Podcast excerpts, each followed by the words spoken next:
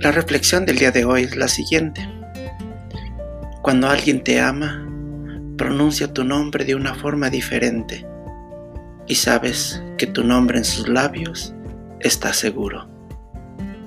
Eso es una referencia al amor muy bonita, porque seguramente si alguien te ama, va a pronunciar tu nombre, lo que tú eres, lo aprecia con mucho cariño, con ternura.